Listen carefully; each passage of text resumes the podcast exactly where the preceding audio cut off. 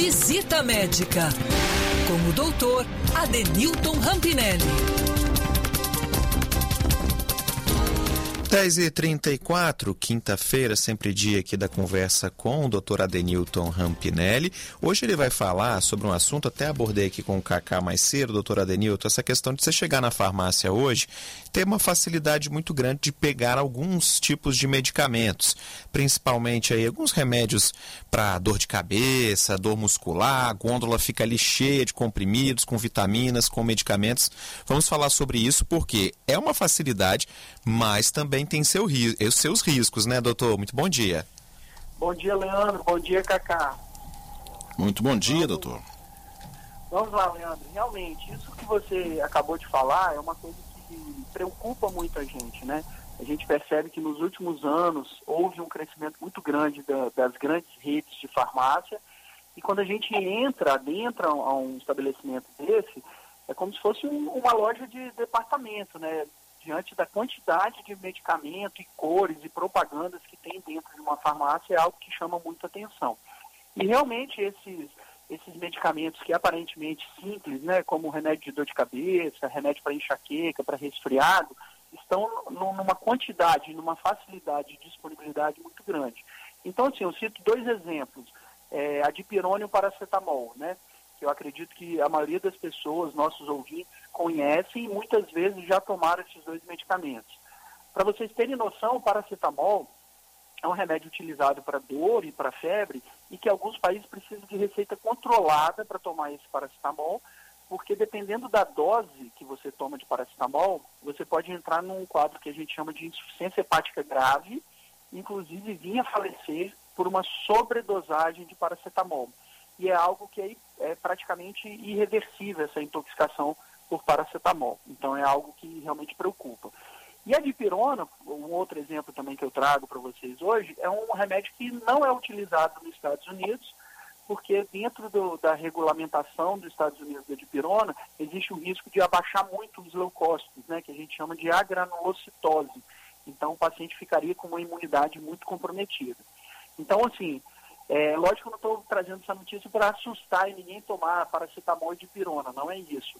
Mas é para mostrar que alguns medicamentos, mesmo parecendo é, é, é, medicamentos que não tragam risco, podem trazer risco e todo medicamento deve ser é, indicado e acompanhado por um médico. Tem alguns medicamentos, doutor, que são tomados, são comprados, mesmo não estando aí nas gôndolas, eles são comprados com muita facilidade e, às vezes eles ganham uma popularidade muito grande.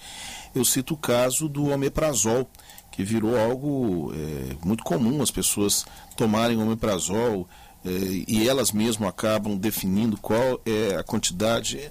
Eu não sei como é que se define isso, a porção de cada comprimido, né? São 20 miligramas, 10 miligramas. É, no caso do, do, do, do omeprazol, qual é o risco que existe? Perfeito, Cacá. O omeprazol é outro exemplo muito, muito emblemático, né? Ele é um inibidor da bomba de próton, né? Então ele está aí dentro da classe de protetores gástricos. Então realmente há uma disseminação muito grande do uso do omeprazol.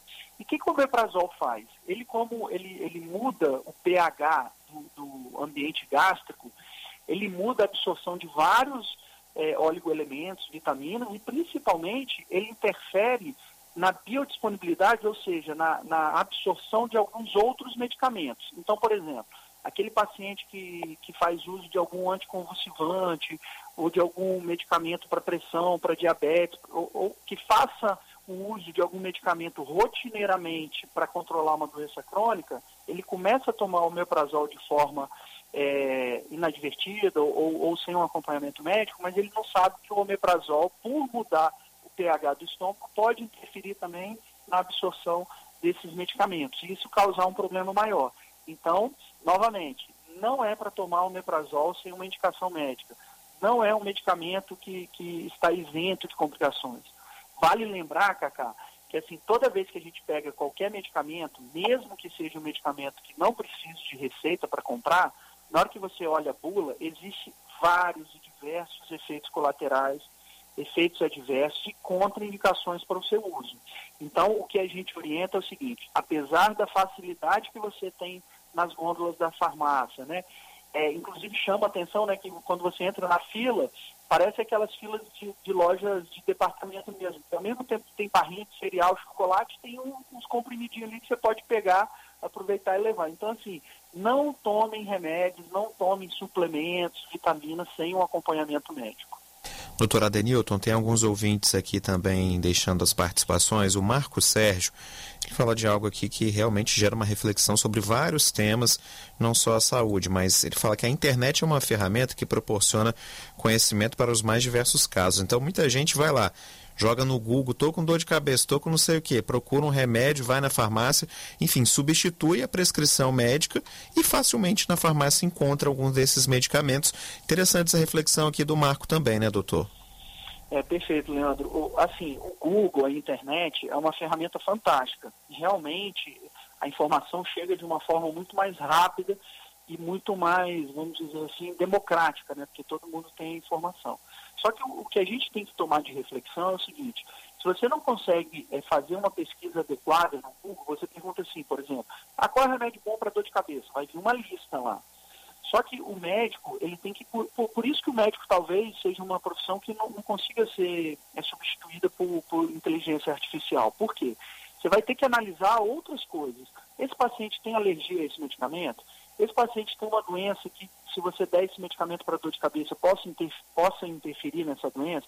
Então você tem que analisar outras coisas, né?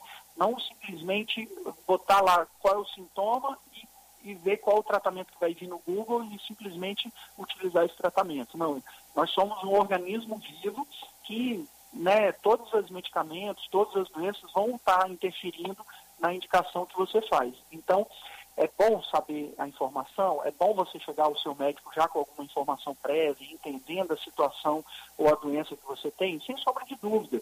Eu acho que isso toda pessoa tem que buscar informações sobre a doença que tem mas nunca tomar um medicamento sem uma indicação, sem uma, uma, uma prescrição médica, porque existem riscos. Tanto é, Leandro, que quando a gente fala em medicamento, o nome que a gente utiliza dentro da medicina e no meio médico é o quê? São drogas. Literalmente são drogas, né? Porque o que diferencia a, o medicamento, né, o remédio da, da droga, do veneno, é a dosagem. Então, qualquer medicamento com dosagem errada para algum paciente, ele pode, em vez de se tornar um medicamento, uma droga e uma intoxicação e podendo levar até, infelizmente, ao óbito. Olha, é, hoje a gente está com um horário um pouquinho apertado, doutor Denilton, mas o assunto, inclusive a gente tem mais perguntas aqui, o assunto é muito interessante, eu acho que a gente deveria voltar a tratar dele na próxima semana, mas daí sobre um outro aspecto, que é o seguinte, é, a combinação de remédios. Quer dizer, muitas vezes as pessoas acabam tomando um remédio é, e um outro remédio para outra, outra, outro sintoma eventual, e essa combinação às vezes pode também fazer muito mal. Eu queria que o senhor abordasse isso com a gente na próxima semana.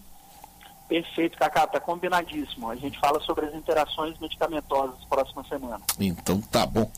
Grande abraço, doutora Denilton. Boa semana. Bom final de semana, né? Bom final de semana para todos também. Grande abraço. Grande abraço.